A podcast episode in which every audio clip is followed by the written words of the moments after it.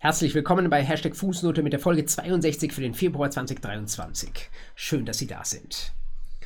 Weihnachten ist gerade erst vorbei, Ostern ist noch lang hin, aber der Beck Verlag hat schon ein Ei gelegt. Haben Sie es mitbekommen?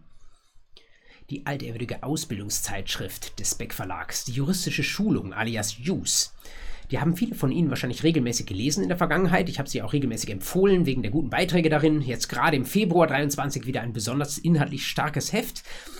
Und wenn Sie das gelesen haben, dann haben Sie das wahrscheinlich getan über die Campuslizenz Ihrer Fakultät. Ihre Fakultät hat also mit dem Beck Verlag verhandelt und zahlt einen bestimmten Betrag dafür, dass alle Studierenden den Beck Online Datenbank mit bestimmten Inhalten kostenfrei nutzen können. Und Sie ahnen es, das wird nicht so bleiben, wie es bisher war, denn der Beck Verlag hat entschieden, dass diese Campuslizenzen die juristische Schulung in Zukunft nicht mehr umfassen sollen. Wenn Sie noch Use lesen wollen in der Zukunft, dann sollen Sie das tun, indem Sie ein Individualabo abschließen. Das bedeutet, Sie kaufen im Abo das Papierheft Use jeden Monat für 10 Euro. Und wenn Sie das tun, bekommen Sie es zugeschickt und bekommen gleichzeitig einen Code, in dem Sie in Ihrem eigenen Back-Online-Zugang dann wieder das Use-Modul freischalten können. Aber digital nicht mehr ohne Papier und auch nichts mehr kostenlos über die Uni, sondern jeder zahlt für sich 10 Euro pro Monat. Mein erster Gedanke war, warum diese Bündelung zwischen digital und Papier?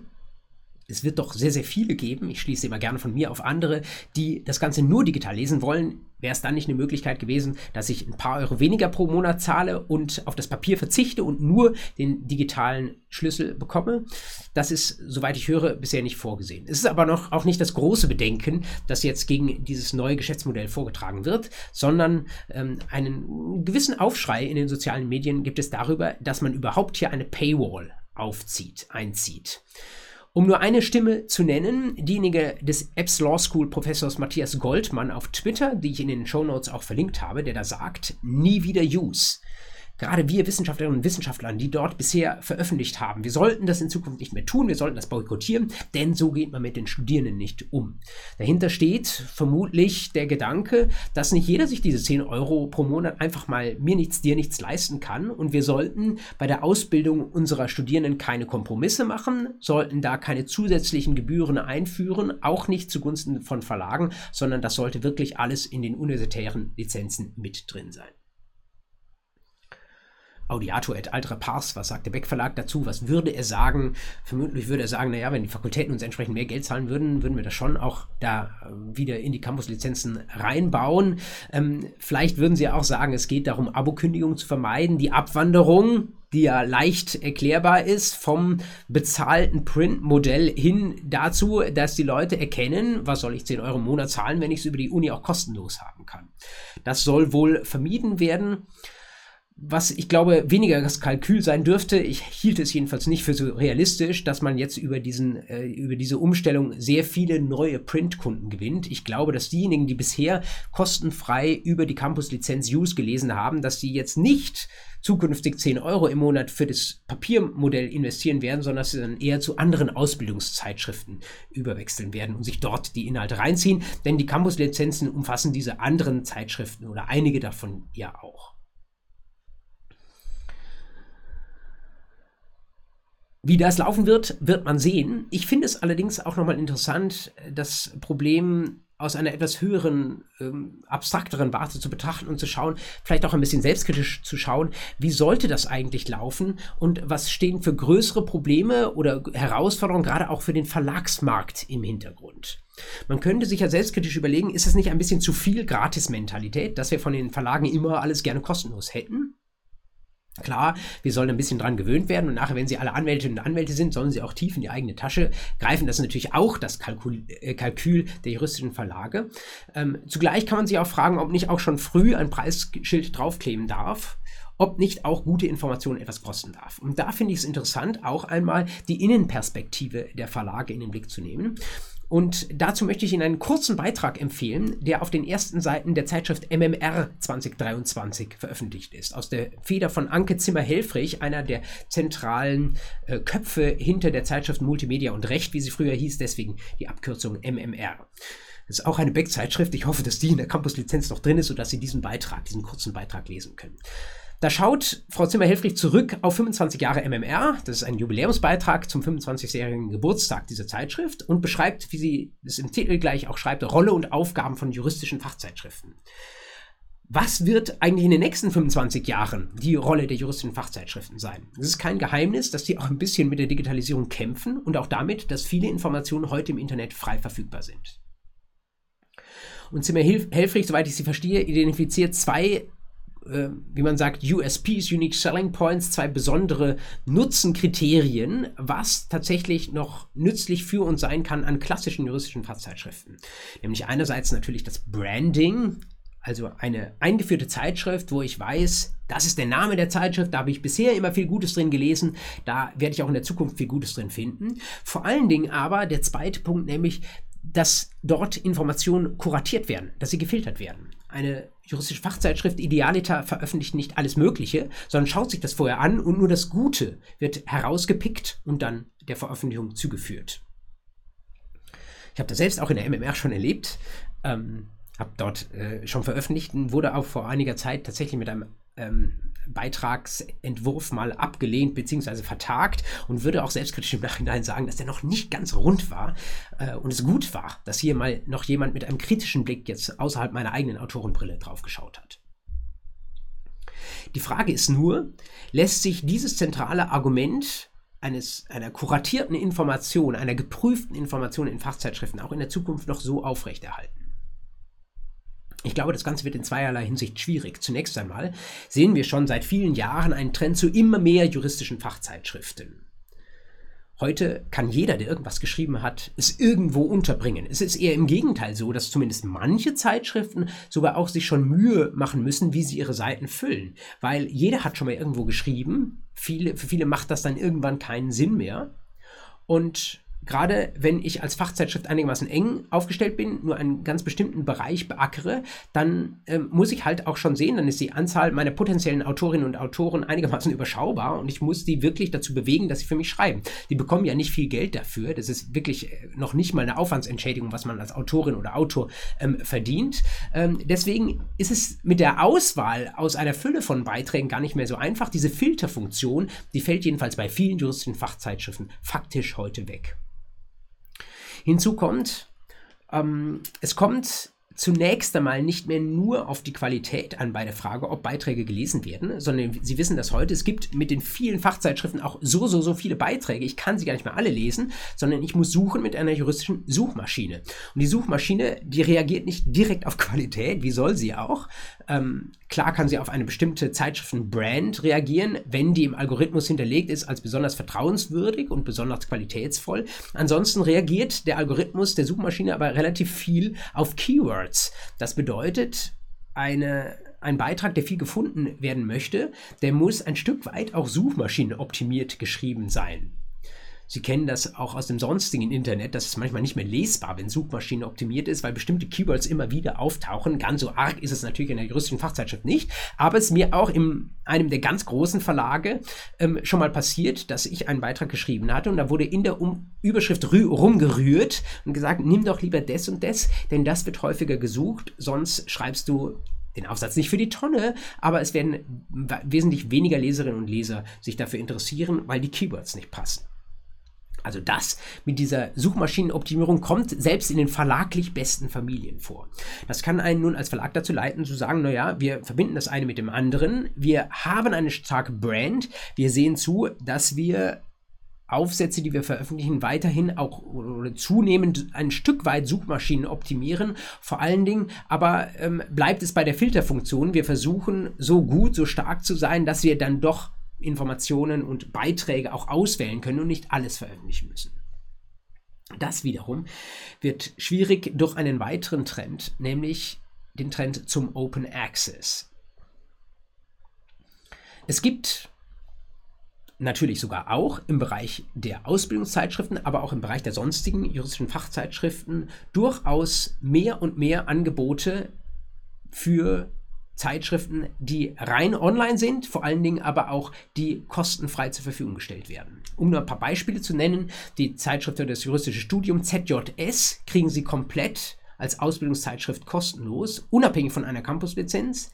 Dann im Bereich außerhalb oder jenseits der Ausbildung seit einiger Zeit die LRZ, habe ich an dieser Stelle auch schon mal erwähnt, vor ein paar Monaten mit einem Beitrag von Markus Hartung. Dann seit langer Zeit schon das German Law Journal. Ähm, es gibt sogar eine ganze Initiative, Open Revi, haben Sie vielleicht schon mal gesehen, die sogar andere klassische juristische Formate wie zum Beispiel Lehrbücher versucht systematisch als Online-Veröffentlichung ähm, zu motivieren und das Ganze dann auch sehr sichtbar ähm, publik zu machen. Im weiteren Sinne könnte man sogar sagen, dass manches, was bei LinkedIn veröffentlicht wird, durchaus auch ähm, von der Substanz her an einen ähm, Fachbeitrag in einer juristischen Zeitschrift herankommt. Natürlich nicht immer mit den entsprechenden Fußnoten, aber von dem Kerngedanken, der da äh, kommt, ist es, der, der darin vorkommt, ist es sicherlich auch etwas, was im Markt der juristischen Informationen absolut ernst zu nehmen ist. Und wenn es da nun diese kostenfreie Konkurrenz gibt, ist natürlich die Frage, wie sich ein klassischer Verlag mit einem Pay-Modell dagegen irgendwie noch behaupten kann. Ich glaube, es fällt letztlich darauf zurück, was auch Zimmer Helfrich in ihrem Beitrag am Beginn jetzt der 2023er MMR beschreibt, nämlich die Frage, ob wirklich Qualität der juristischen Fachbeiträge sichergestellt wird. Wenn das der Fall ist und wenn das von innerhalb des Verlages geschieht, wunderbar. Ich glaube, insoweit haben die Verlage auch mit ihren Fachzeitschriften eine Zukunft und können sie tatsächlich dann auch Geld dafür verlangen. Ich bin mir nicht sicher, ob das überall so noch der Fall ist. Einen Grund habe ich eben genannt, weil manche Zeitschriften eben gar nicht mehr Beiträge auswählen können, sondern alles nehmen müssen, was da kommt. Ein zweiter Grund ist derjenige, dass in vielen Zeitschriften die Arbeit gar nicht mehr innerhalb des Vertrages gemacht wird, sondern das Wesentliche, was an Arbeit gemacht wird, wird von Herausgeberinnen und Herausgebern gemacht, die zwar für diesen Verlag arbeiten, aber das Unvergütet tun und die eigentlich an den Universitäten sitzen. Und wenn das so ist, dass der wahre Nutzen von außerhalb von den Unis kommt, dann ist es aus meiner Sicht nur noch eine Frage der Zeit, bis irgendwann mal jemand an einer Universität oder einer anderen Forschungsinstitution hingeht und sagt, was brauche ich noch den Verlag? Ich mache hier meine eigene Archivzeitschrift auf. Zum Beispiel, weil ich Direktorin an einem MPI bin und ich weiß, ich habe das, was die ähm, Verlage aufgebaut haben, nämlich so eine Brand, das habe ich hier auch. Ich bin MPI-Direktorin und jetzt mache ich mal eine eigene Zeitschrift unter diese MPI-Signé und ich brauche keinen schwerfälligen Verlag, der mir das Ganze begleitet. Als ein PDF formatieren kann ich das auch. Vor allen Dingen aber kann ich Autorinnen und Autoren viel besser anwerben, ähm, die ich ja alle aus meiner Wissenschaftswelt kenne, weil ich ihnen sagen kann, ich mache das Ganze Open Access. Und wenn ich es Open Access mache, werden viel, viel mehr Leute das lesen. Und das ist für die Autorinnen und Autoren, die sowieso kaum Vergütung bekommen, dann natürlich interessant. Wenn schon nicht die Münze des Geldes sie bezahlt, dann doch die Münze der Sichtbarkeit und der Wahrnehmung ihrer Beiträge. Das wird, glaube ich, noch nicht übermorgen das Ende der juristischen Fachzeitschriften sein. Ich glaube, ähm, die Veränderungen in unserem Bereich sind durchaus träge. Wir haben sehr viele Bestandskunden, die das schon jahrzehntelang so mitmachen. Die werden nicht so schnell abtrünnig werden. Die lassen sich auch für offene und neue Formate nicht so schnell gewinnen. Es gibt auch gute ähm, äh, und über lange Jahre aufgebaute Beziehungen zu Verlagen, ähm, die jeder, einschließlich meiner selbst, natürlich auch hat. Das sind wirklich nette Leute in den Verlagen, die da arbeiten. So schnell geht das nicht. Und es gibt auch Autoren, die ein Stück weit ein bisschen unflexibel sind oder sich vielleicht auch gar nicht so für da, dafür interessieren, wie häufig ihr Beitrag gelesen wird. Ich könnte mir aber vorstellen, dass dieser Markt der Fachzeitschriften in Zukunft etwas diverser wird. Und ich möchte jetzt gar nicht die Lanze brechen für das eine oder andere. Ich glaube, beides hat seine Daseinsberechtigung, sowohl die Verlage, wie wir sie kennen, als auch diese neuen, insbesondere Open Access Formate. Ich möchte aber dafür werben, dass Sie das Ganze mal so ein bisschen interessiert und vielleicht auch ein Stück weit kritisch beobachten und sich anschauen, was tut sich da so? Was gibt es vielleicht auch jenseits der klassischen Zeitschriften für interessante Formate, wo Sie kluge Informationen finden und wo Sie mal regelmäßiger vorbeischauen sollten?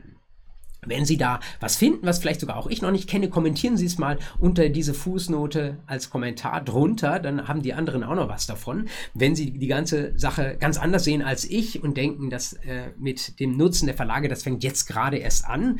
Ähm, ich bin auch daran interessiert, von Ihnen mal zu hören, wie Sie das Ganze ganz anders sehen.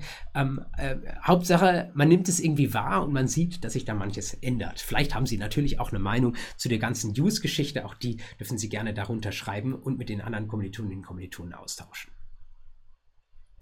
So viel zu meinem ersten Punkt. War heute mal keine Gesetzgebung, sondern ein anderes aktuelles juristisches Thema, aber ich dachte, es betrifft Sie auf die eine oder andere Weise alle, also bringe ich das mal an dieser Stelle. Der zweite Punkt in der heutigen Fußnote wieder ein klassischer, nämlich Literatur.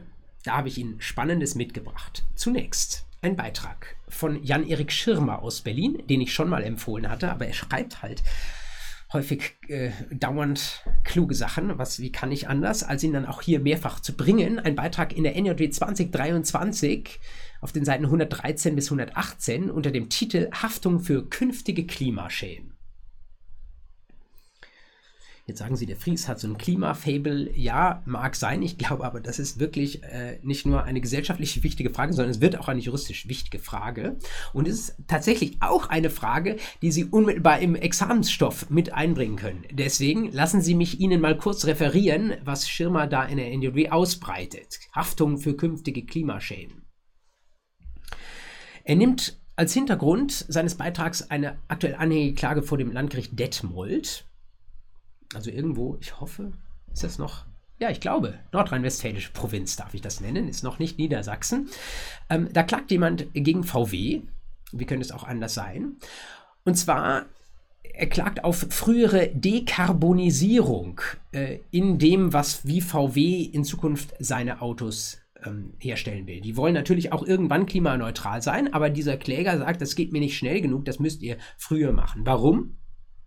Weil ich in meiner Gesundheit und vielleicht ein Stück weit auch in meinem Eigentum bedroht bin. Noch ist diese Rechtsgutbeeinträchtigung nicht klar, aber sie ist zu besorgen und sie ist mit großer Sicherheit zu besorgen. Und wenn ihr Volkswagen, riesig großer globaler Player, wenn ihr nicht mitwirkt, das Ganze noch anspruchsvoller mit eurer ähm, CO2-Vermeidung zu gestalten, dann bin am Ende des Tages auch ich betroffen weil ich vielleicht krank wäre, weil die Luft zu schlecht ist, weil vielleicht ich weiß nicht, im Ahrtal jetzt vielleicht nicht wohne, das dürfte nicht zum Bezirk des Landgerichts Detmold gehören, aber weil ich durch Naturkatastrophen, Dürre, höhere Temperaturen und so weiter davon betroffen sein werde.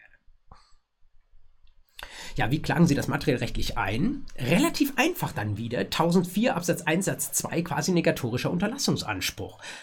Es ist eine äh, begehrt eine Unterlassung im Sinne einer Strategie, es zu unterlassen, zu viel CO2 in den nächsten Jahren in die Luft zu pusten.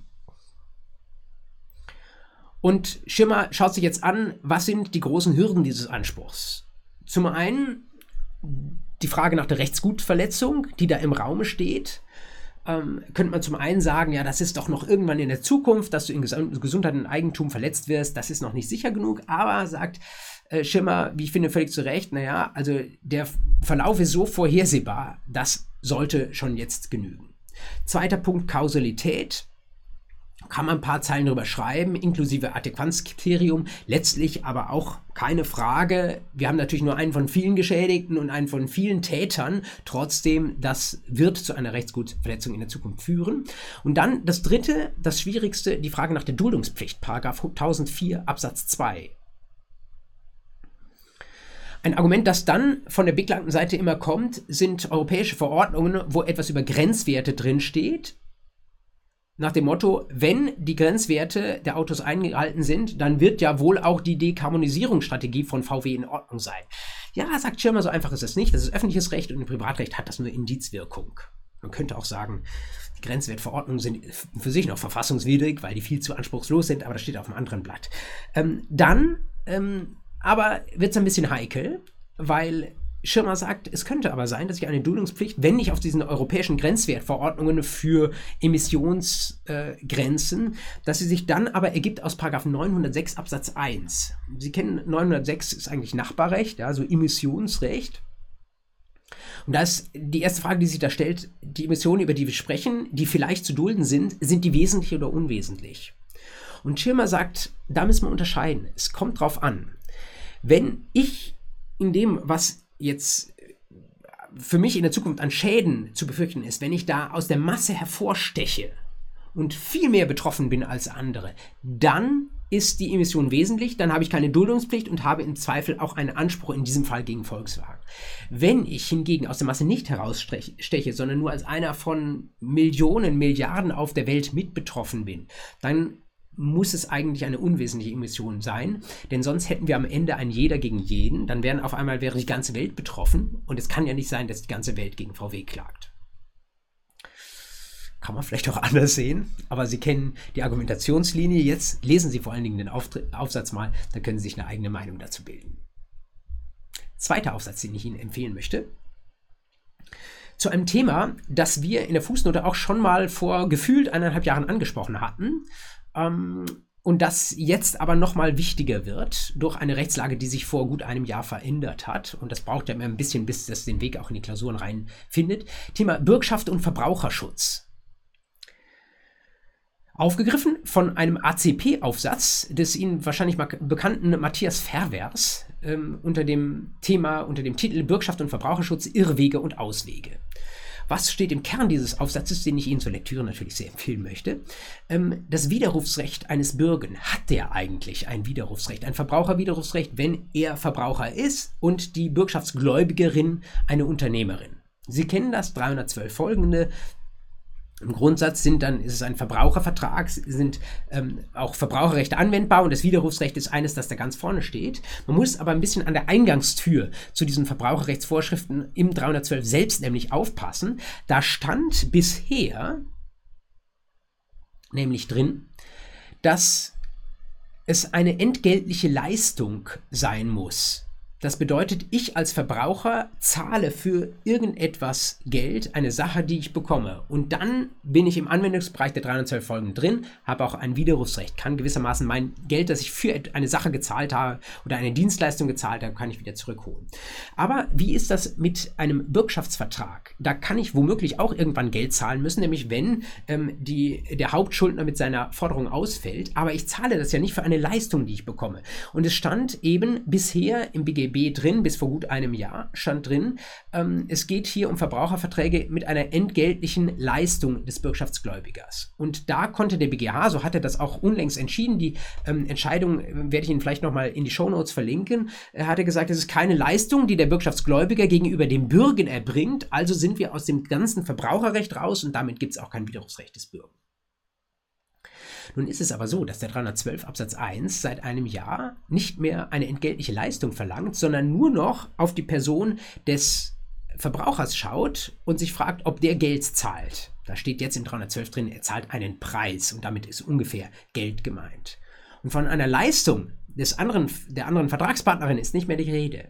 Und das stellt jetzt wiederum die Rechtslage nach dem zuletzt entschiedenen BGH-Fall dar und das ist eine Bewertung, die der BGH, über die er noch nicht zu entscheiden hätte, hatte. Und es gibt gute Gründe an der Stelle zu sagen, ja, ähm, weil es keine Leistung mehr braucht, die mir, dem Bürgen, erbracht wird, sondern weil es genügt, dass ich von mir aus Geld zahle. Deswegen sind dann die 312 Folgen auch anwendbar und dann habe ich auch ein Widerrufsrecht. Und wenn ich dann nicht entsprechend informiert wurde, kann ich ewig widerrufen. Sie kennen das Spiel. Soweit, so gut, auch von Fairware skizziert. Und dann schaut Matthias Ferres noch einen Schritt weiter und schaut sich an, macht das Ganze überhaupt Sinn? Das könnte man jetzt in einer mündlichen Prüfung vielleicht schon mal diskutieren. Ähm, Ferber sagt mit guten Gründen, hm, äh, ist so die Frage, das Widerrufsrecht, das ist ja eigentlich situationsabhängig. Das heißt, es hängt davon ab, in diesem Fall dann, ob die Bürgschaft im, etwa im Fernabsatzwege entstanden ist. Und eigentlich, was wir bei der Bürgschaft doch wollen, ist so ein Überrumpelungsschutz, den ich nicht von einer Fernabsatzsituation abhängig machen möchte, sondern ich möchte eigentlich, dass dort immer ein Widerrufsrecht für Verbraucher besteht. Also eigentlich müssten wir dann ein eigenes Widerrufsrecht im Bürgschaftsrecht vielleicht sogar einfügen. Oder was man auch machen kann, eine sogenannte Bestätigungslösung. Das heißt, ich sage, wenn ein Verbraucher eine Bürgschaft erteilt, dann gibt es zwei Wochen Bedenkzeit und dann muss er sie nochmal bestätigen. Ansonsten fällt das Geschäft wieder weg. Oder wir machen ein Beurkundungserfordernis, auch eine von Ferrers erwogene Lösung, ähm, dass ich sage, das Ganze ist so wichtig für die Bürgen, Sie verpflichten sich zu einer Zahlung irgendwann in der Zukunft und überreißen noch nicht, was das für Sie für wirtschaftliche Folgen haben kann. Da sollte bitte eine Notarin draufschauen kann man alles für die Zukunft vertreten, ist gewissermaßen Lex Ferenda, zeigt aber auch, dass sich an diesem Bürgschaftsrecht vielleicht nochmal was ändern könnte und dass die Situation jedenfalls mit der zitierten BGH-Entscheidung, die wir auch in der Fußnote damals schon besprochen haben, noch nicht durch ist. Letzter Punkt, Ferrer sagt, man könnte auch darüber nachdenken, ob die Heilungsvorschrift des 766 Satz 3 nicht vielleicht gestrichen werden sollte. Dass nämlich in dem Moment, wo ich dann auf die Bürgschaft zahle, das Formproblem dahin ist. Ja, kann man ähm, auch darüber diskutieren. Letzter Punkt, letzte Literaturempfehlung etwas fast schon zum Zurücklehnen, etwas zivilprozessuales oder generell prozessuales, nämlich ein Beitrag von Judith Papenfuß aus der nur, soweit ich sehe, über Juris abrufbaren Zeitschrift GVRZ, Zeitschrift für das gesamte Verfahrensrecht. Der Titel sagt schon alles, die Gerichtssprache, eine übergeordnete Regel, Fragezeichen. Und der Beitrag geht aus von einer Ihnen hoffentlich bekannten Vorschrift, nämlich dem Paragraphen 184 Satz 1 des Gerichtsverfassungsgesetzes, der relativ simpel lautet, die Gerichtssprache ist Deutsch. Ist eher was für diejenigen, die sich überlegen, welches Doktorarbeitsthema oder Seminararbeitsthema sie vielleicht mal nehmen könnten. Das ist eine Selbstverständlichkeit, auf die man gerne von Gerichten oder in ähnlicher Weise gibt es das auch im Verwaltungsrecht von Behörden aufmerksam gemacht wird, wenn die zu faul sind zum Übersetzen. Aber Sie können sich vorstellen, dass es in der heutigen Zeit und gerade in der Zukunft vielleicht auch nicht mehr so selbstverständlich ist. Wenn DeepL alles in Sekundenschnelle sehr, sehr gut übersetzen kann, ist es vielleicht gar nicht mehr so wichtig, dass all das, was in einem Gerichtsverfahren passiert, unbedingt auf Deutsch passiert.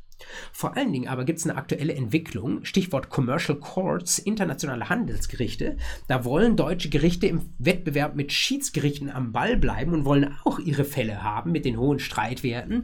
Da experimentiert man schon mit einer Gerichtssprache Englisch und man könnte sich vorstellen, dass es vielleicht auch mal andere Gerichtssprachen geben könnte, Französisch oder Chinesisch oder so etwas. Ähm, darüber kann man diskutieren. Dieser 184 Satz 1 GVG ist für die Zukunft nicht mehr so in Stein gemeißelt, wie es in der Vergangenheit war. Und Judith Papenfuß Fuß ähm, beleuchtet das, wie ich finde, gut lesbar, gut verständlich von vers vielen verschiedenen Seiten. So viel zum Thema Literatur. Das bringt mich zum letzten Thema für heute, die Rechtsprechung. Erste Entscheidung, die ich Ihnen vorstellen möchte, ist eine BGH-Entscheidung vom Nikolaustag 2022, Aktenzeichen 6 ZR 168 aus 21. Da geht es um Schockschäden. Schockschäden kommen wahrscheinlich in jeder guten Schulrechtsvorlesung vor. Irgendwo wahrscheinlich, wo die Paragraphen 249 beschlossen, besprochen werden. Da schaut man sich immer an, ähm, was ist alles ersatzfähig. Und Sie wissen, Schmerzensgeld gibt es, es dockt an an einer Körperverletzung, aber die Frage ist immer, wenn mich irgendein Ereignis sehr, sehr schwer mitnimmt und ich bin einfach nur getroffen und traurig, reicht das schon aus? Und die Rechtsprechung war da bisher eher zurückhaltend. Und jetzt kommt gerade ein Fall, wo der BGH Gelegenheit hatte, diese Zurückhaltung nochmal zu überprüfen. Es war ein Vater, der psychisch schwer mitgenommen war durch eine Straftat, wo er nicht selbst das Opfer war, sondern eine Straftat gegenüber seiner Tochter. Und der Vater hat das so schwer mitgenommen, dass er nicht nur gelitten hat, sondern auch vorübergehend arbeitsunfähig war. Was kann der Vater geltend machen, um seine eigenen Schäden auszugleichen? Behandlungskosten etwa, Arbeitsunfall, aber vielleicht sogar auch Schmerzensgeld. 823 Absatz 1, Körperverletzung. Da geht es natürlich dann um die Verletzung des eigenen Körpers. Geht nicht mehr um das Opfer der ursprünglichen Straftat, sondern um die Gesundheitsverletzung, äh, in diesem Fall des Vaters. Und wenn 823 Absatz 1 eine Rolle spielt, gerne auch 823 Absatz 2 in Verbindung mit 229 StGB, fahrlässige Körperverletzung. Bisher hieß es, wenn ich physische Schäden habe, also wenn irgendwas, wenn es blutet, sage ich mal vereinfacht, dann ist das unproblematisch. Eine Körperverletzung ist auch unproblematisch etwas, was mich zum Schadensersatz berechtigt. Aber wenn es etwas Psychisches ist, dann brauche ich körperliche Auswirkungen und das Ganze geht auch nur bei besonderer Schwere. BGH macht jetzt einen Rechtsprechungswechsel. Deswegen muss man das sehr, sehr deutlich betonen. All das, was bisher in den Skripten dazu geschrieben wurde, muss man ein Fragezeichen hintersetzen oder das vielleicht auch ähm, ersetzen. Heute sagt der BGH seit dieser Entscheidung nun, ähm, wir setzen physische und psychische Beeinträchtigungen gleich. Auch psychische Schäden, auch Schockschäden sind gleichberechtigt eine Körperverletzung, die zu Schadensersatz berechtigen kann. Einzige Voraussetzung, das Ganze muss pathologisch feststellbar sein. Das bedeutet, äh, irgendeine Ärztin oder ein Arzt muss sagen, okay, ich kann da eine entsprechende psychische Beeinträchtigung feststellen. Wenn das der Fall ist, ist es jetzt nicht mehr erforderlich ist, äh, ist es jetzt nicht mehr erforderlich, dass diese Beeinträchtigung eine bestimmte Schwere hat, sondern es reicht der pathologische, der ärztliche Befund und sofort habe ich bereits einen Anspruch auf Schadensersatz. Zweite Entscheidung, die ich Ihnen vorstellen möchte. BGH vom 11. Oktober 22, Aktenzeichen 10 ZR 42 aus 20. Da geht es um Schenkungsrecht. Und Schenkungsrecht wird meistens dann juristisch problematisch, wenn jemand etwas geschenkt hat und dann das nachher es ihn oder sie reut. Und so war es auch in diesem Fall. Wir hatten eine Schenkung äh, als eine vorweggenommene Erbfolge kennen Sie, um Steuern zu sparen, Steuerfreibeträge auszunutzen, wird manchmal schon vor dem Tod etwas vorweg übertragen. Und wenn das dann groß ist, so in diesem Fall, dann sind es Immobilien. Äh, die waren also schon auf die nächste Generation übertragen. Und dann äh, sagte die noch nicht gestorbene Erblasserin, also die Schenkerin, irgendwann, also da waren jetzt so viele Querelen, äh, du bist mir so häufig in die Parade gefahren, jetzt ähm, gib bitte diese Immobilie wieder zurück was man dafür braucht. 530 Absatz 1 sagt es, den sogenannten groben Undank. Und Sie lernen in der Schuldrechtsvorlesung, grober Undank steht unter hohen Voraussetzungen. Nur, dass jemand mal irgendwie nie ans Telefon gegangen ist, reicht dafür nicht aus. Das muss wirklich eine schwere Verfehlung ähm, geworden sein. Das stand jetzt hier musste noch dann durch die, das Instanzgericht wieder überprüfen werden. Der BGH hat, äh, überprüft werden, BGH hat nicht durchentschieden, aber stand nicht im Mittelpunkt des Falles, sondern die Frage war eher, wie muss ich dann den Widerruf der Schenkung erklären? 531 Absatz 1 BGB sagt, das Ganze erfolgt durch eine Erklärung gegenüber der beschenkten Person. Also ich muss dir einfach Bescheid sagen, du, ähm, nach all dem, was du dir jetzt geleistet hast, soll die Schenkung nicht mehr aufrechterhalten sein. Und dann folgt daraus der Rückübertragungsanspruch.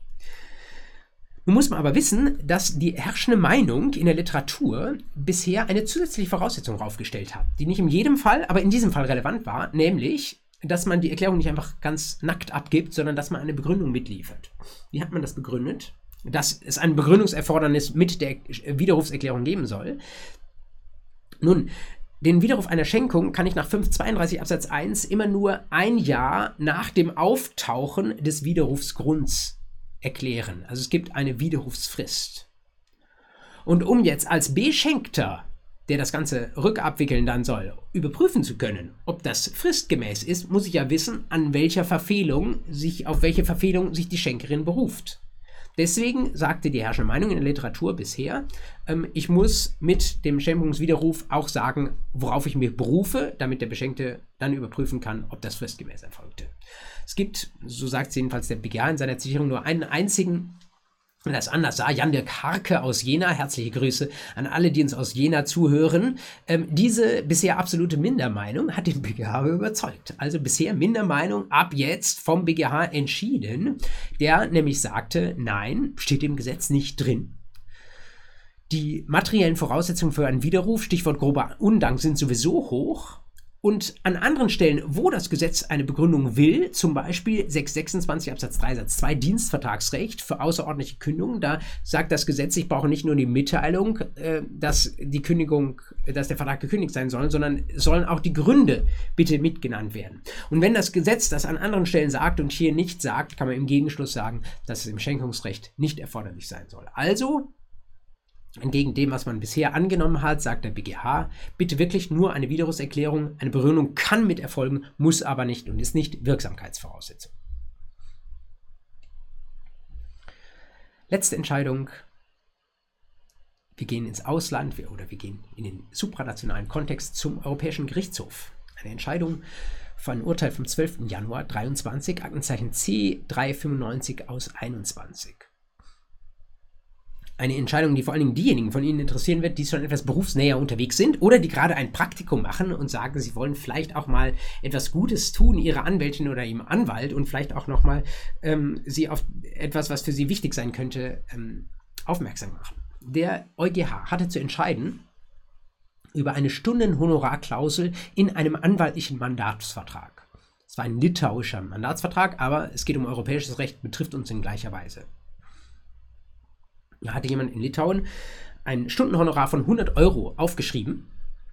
Und der, BGH, äh, der EuGH hat mal ganz schnell gesagt, ja, das schauen wir doch mal, ob das zur Klauselrichtlinie passt. Die Klauselrichtlinie ähm, ist jetzt schon 25 äh, Jahre alt und ähm, ist der Hintergrund für unsere Paragraphen 305 folgende BGB. Das gab es zwar schon vorher äh, im AGB-Gesetz, wurde dann aber in Umsetzung der ähm, europäischen Richtlinie ins BGB übernommen und äh, deswegen alles, was wir in Deutschland bei uns im BGB als AGB-Recht anwenden oder viele Sachen davon, sind europäisch nochmal unterfüttert und wenn der EuGH da was sagt, dann interessiert uns das auch bei der ähm, Auslegung unserer BGB-Vorschriften. In diesem Fall geht es um unseren 307, beziehungsweise das entsprechende Korrelat aus der Klauselrichtlinie.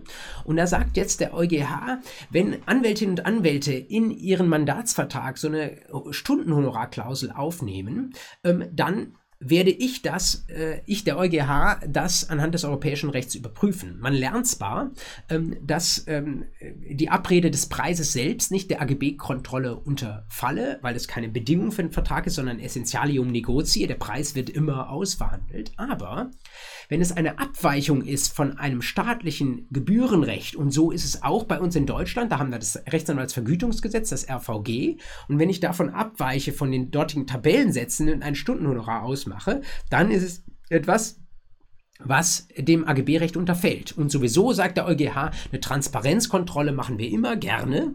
Ähm, und genau das ist auch der Maßstab, den der EuGH dann angelegt hat an diese Stundenhonorarklausel und sagt, ähm, liebe Anwältin, lieber Anwalt, du kannst nicht einfach sagen, ja, es gilt ein Stundenhonorar von XY, ähm, sondern wenn du mit Verbrauchern unterwegs bist, AGB-Recht ist ja immer Verbraucherrecht, jedenfalls an dieser Stelle Verbraucherrecht, wenn du mit Verbrauchern unterwegs bist, dann müssen die Verbraucherinnen und Verbraucher, damit die Klausel nicht entgegen 307 unangemessen benachteiligend ist, müssen Sie ungefähr abschätzen können, was bedeutet das denn für mich, ein Stundenhonorar von 100 Euro?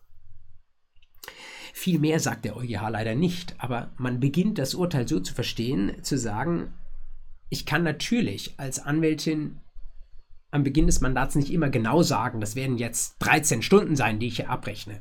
Aber ich muss zumindest mal grob umreißen, was der Umfang des Mandats sein wird, damit der Verbraucher sagen kann, okay, 13 Stunden mal 100 Euro, 1300 Euro, okay, das wird für mich noch passen, wenn es dann 1500 sind, ist es auch in Ordnung. Und wenn sich dann nach den ersten sieben Stunden herausstellt, oh, das könnten nicht nur 13 werden, das könnten auch 23 werden, dann muss ich als Anwältin darauf aufmerksam machen.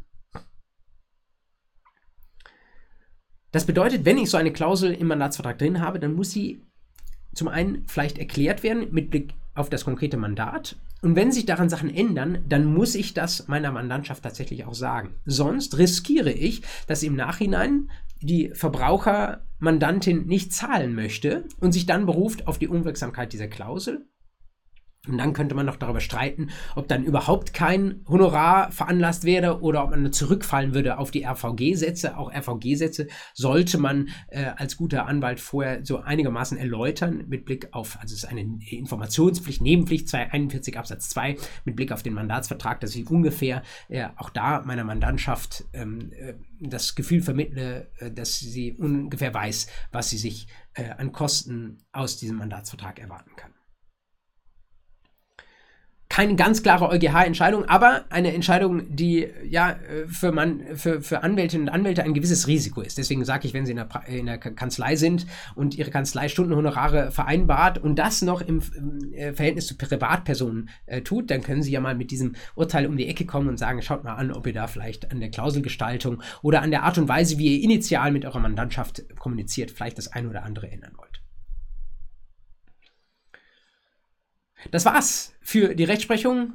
Ähm, ein Urteil habe ich nur noch aufgespart, aber dafür brauche ich vielleicht sogar ein bisschen mehr Zeit. Das kommt im nächsten Monat, da können Sie schon mal vorlernen. Das ist ein Urteil, das der BGA Anfang Dezember gesprochen hat zum Thema gutgläubiger Erwerb einer Vormerkung. Und jetzt brauchen Sie das Urteil nicht zu googeln, sondern es kommt eben Anfang März in der Fußnote. Aber was Sie schon mal machen können, dass Sie vielleicht mit Hilfe meiner Sachenrechtsvorlesung oder einem anderen, einer anderen Lehrquelle äh, sich schon mal das Vormerkungsrecht äh, im Laufe der nächsten Wochen nochmal wiederholen, damit sie gerüstet sind für diese nicht ganz einfache Entscheidung des Bundesgerichtshofs, die dann im März auf sie wartet. Ansonsten bleibt mir nichts anderes übrig, als sie nochmal zu ermuntern, unter dieses Video drunter zu kommentieren, was sie davon halten, ähm, was die juristische Schulung mit ihren Leserinnen und Lesern macht, ob sie das verstehen können, was ihre Strategie ist, ob sie das lesen, welche anderen Ausbildungszeitschriften sie lesen. Ich bin da auch gespannt von Ihnen zu erfahren, wie Sie das Ganze einschätzen. Ansonsten wünsche ich Ihnen einen wunderschönen Februar. Kommen Sie gut rein in die Vorlesungsphase freie Zeit und machen Sie irgendwas Vernünftiges, erholen Sie sich gut.